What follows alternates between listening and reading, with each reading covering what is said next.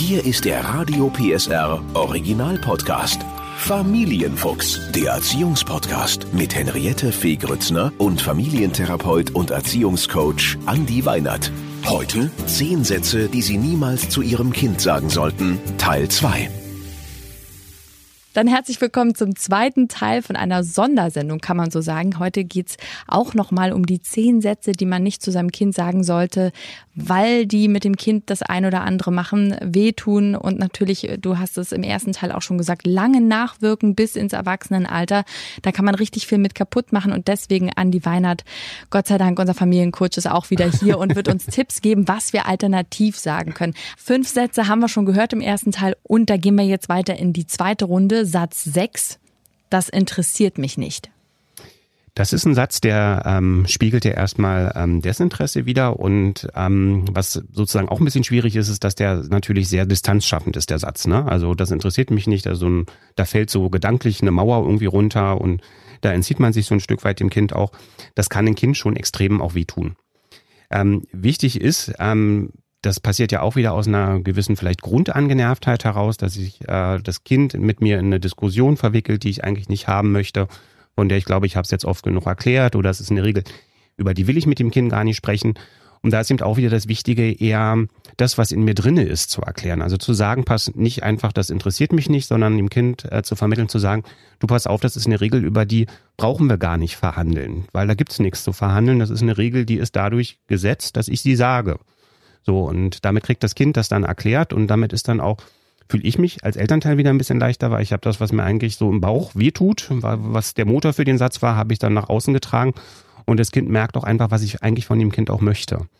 Na, also ein Satz, den man mit Sicherheit viel, viel besser machen kann, ist, dass man sagt, ähm, ich reguliere mich selber ein bisschen runter. Ne? Ähm, mhm. Also entweder ich nehme ein bisschen Zeit, dass ich sage, erzähl mir das gleich nochmal in Ruhe, ne? oder ich brauche noch ein paar Minuten für mich und immer wieder sortieren. Ja? Also unsere Kinder sind unglaublich geduldig mit uns, ja, mhm. wenn wir Fehler machen und manchmal würde die Hälfte der Geduld, äh, die unsere Kinder für uns so aufbringen müssen, uns auch ganz gut zutun in solchen Situationen und dann einfach auch zu sagen, okay, ich nehme mich lieber ein bisschen raus als jetzt ähm, sozusagen in die Konfrontation reinzuschlittern. Oh Gott, du hast recht, ne? Wir sind wirklich sehr, sehr ungeduldig mit unseren Kindern. Mhm.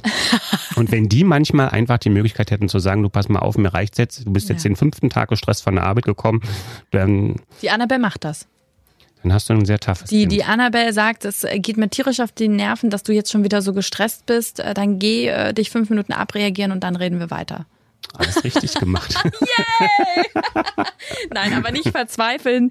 Ähm, die Annabelle ist auch ein Kaliber für sich. Ähm, nicht, nicht verzweifeln, das ist auf jeden Fall gut. Äh, ich finde das ganz toll, was du eben auch gesagt hast. Ne? Geduld haben und eben auch ein Angebot machen. Wann später dass hm. es nicht vergessen ist, sondern wann später, zu einem späteren Zeitpunkt und den natürlich auch einhalten, man dann äh, die Sachen bespricht. Genau. Kommen wir zum nächsten Satz daran bist du schuld. Das ist natürlich ein Satz. Also Kinder haben ja von Natur aus so ein sehr, sehr starkes Schuldbewusstsein auch. Ne? Also sind schnell betroffen, wenn Dinge irgendwie schief laufen.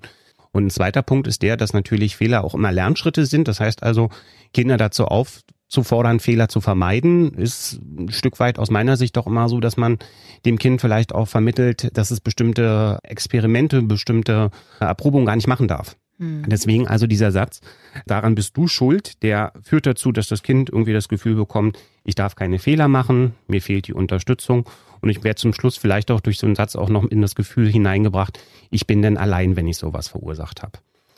Alles drei keine schönen Zustände, die wir eigentlich unserem Kind gar nicht erzeugen wollen. Deswegen eher wieder als Alternative dahin kommen zu sagen, das war ein Fehler, hast du selber gemerkt und den Fehler aus seiner Sicht nochmal beschreiben, wie habe ich den erlebt und dann eher mit dem Kind zu überlegen, wie kannst du das zukünftig besser machen. Das gibt dem Kind das Gefühl, okay, ja, also alleine, wenn ein Kind hört, das war ein Fehler, der da passiert ist, dann, wenn man in die Augen seines Kindes guckt, dann merkt man, dass das tut genug weh. Ja, und dann das Kind auch dem Gefühl nicht zu lassen, sondern eher zu sagen, hey, was können wir jetzt machen, dass das in der Zukunft besser wird?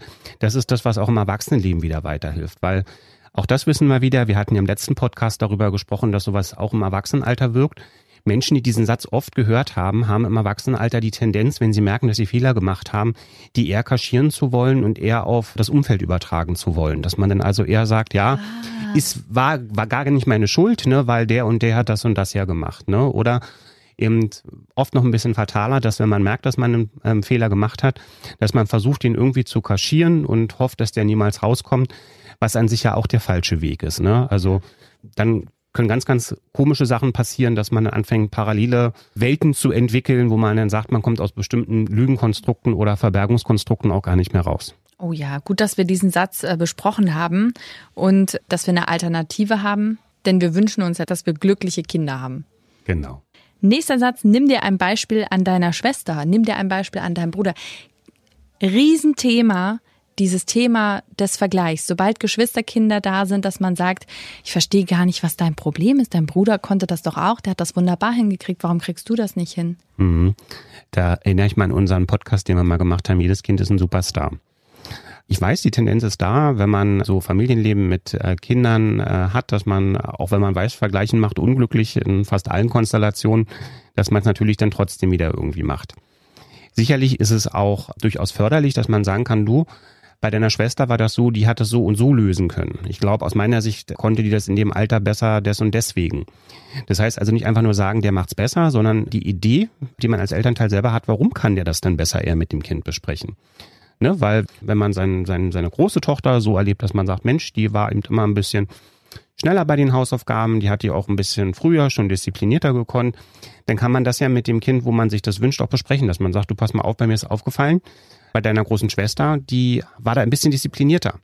Die hat da versucht, sich ein bisschen besser zu, zu strukturieren und dass man dann vielleicht auch, um die Kinder nicht in so eine Konkurrenzsituation zu bringen, eher das äh, Kind, über das man gerade spricht, mit dazu holen und mal fragen, hey, wie war denn das für dich? Kannst du deinem Bruder noch einen Tipp geben, wie der das vielleicht ein bisschen besser machen kann?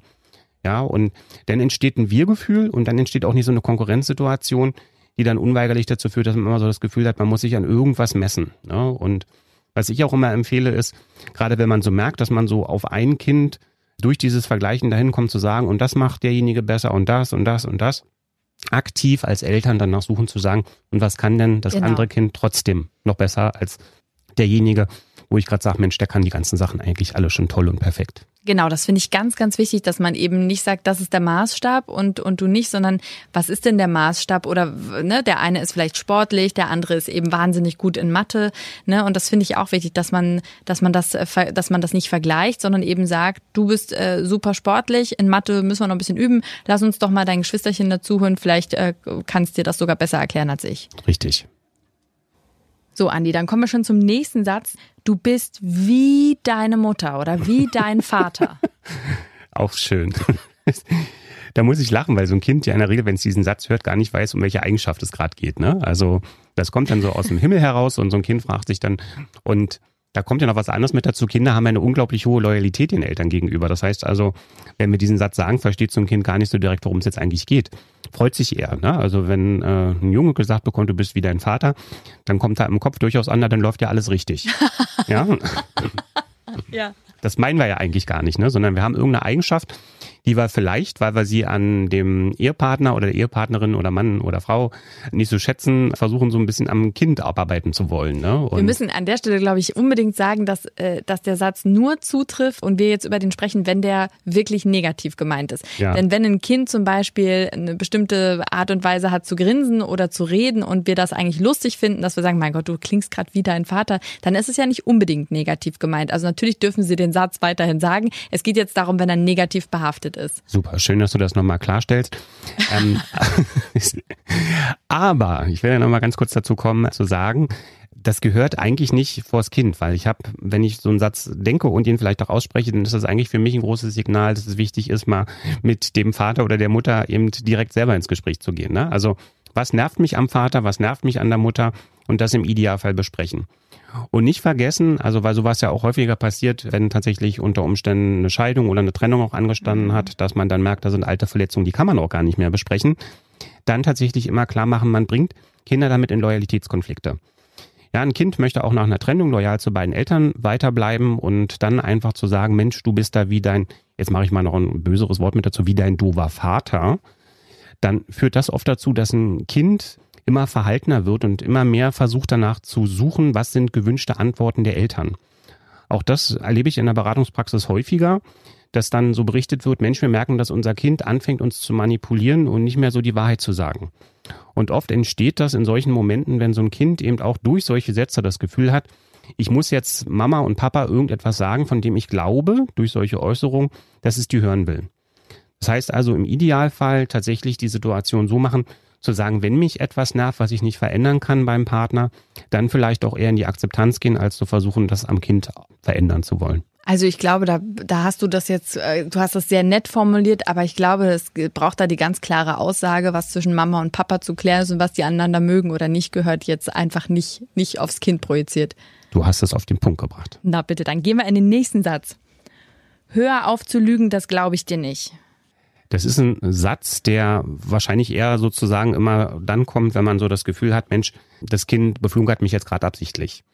Über die Bedeutung von Lügen hatten wir in einem Podcast schon mal gesprochen, als ich gesagt habe, Lügen ist auch was ganz Wichtiges, weil durchs Lügen ähm, um das vierte Lebensjahr lernt ein Kind, Mensch, die Eltern können nicht in den Kopf reingucken. Ja, da kommt, entsteht so die Idee der eigenen Welt. Das passiert dann meistens eben ohnehin, wenn die Kinder so magisches Denken auch haben. Das heißt also, Lügen ist erstmal grundsätzlich nichts, was Kinder tun, um uns irgendwie vorsätzlich an der Nase herumzuführen. Lügen ist eine Kompetenz, das wissen wir heute. Ähm, die brauchen wir auch im Erwachsenenalter, weil wir können nicht jedem sagen, was wir über ihn denken. Hm, besser ja? nicht. nee, besser nicht. Aber eben im schlimmsten Fall kann sowas auch dazu führen, dass so ein Grundvertrauen dem Kind dann verloren geht und dass es eine falsche Vorstellung davon bekommt, was Lügen an sich ist, weil auch bei uns zu Hause ist es so, ähm, dass wir sagen, es geht gar nicht darum, dass man nicht lügt oder doch lügt, sondern dass man die positiven und die wichtigen Anteile fürs Lügen, wann es sinnvoll sein kann, dass man die mit dem Kind bespricht. Dass man also sagt, hier an dem Punkt brauchst du gar nicht lügen, da kommst du mit der Wahrheit viel weiter.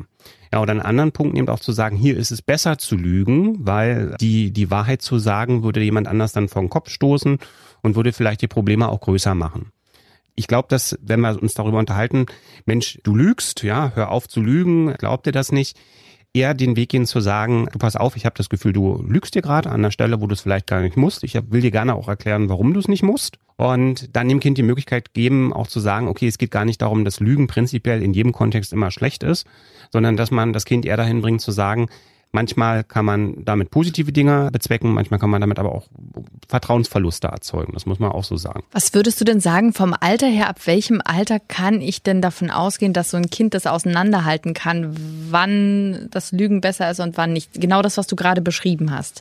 Ich glaube, das fängt ähm, so, im, so im Alter des sozialen Spiels so ein bisschen an. Also so zwischen sechs bis neun, die sind immer unterschiedlich.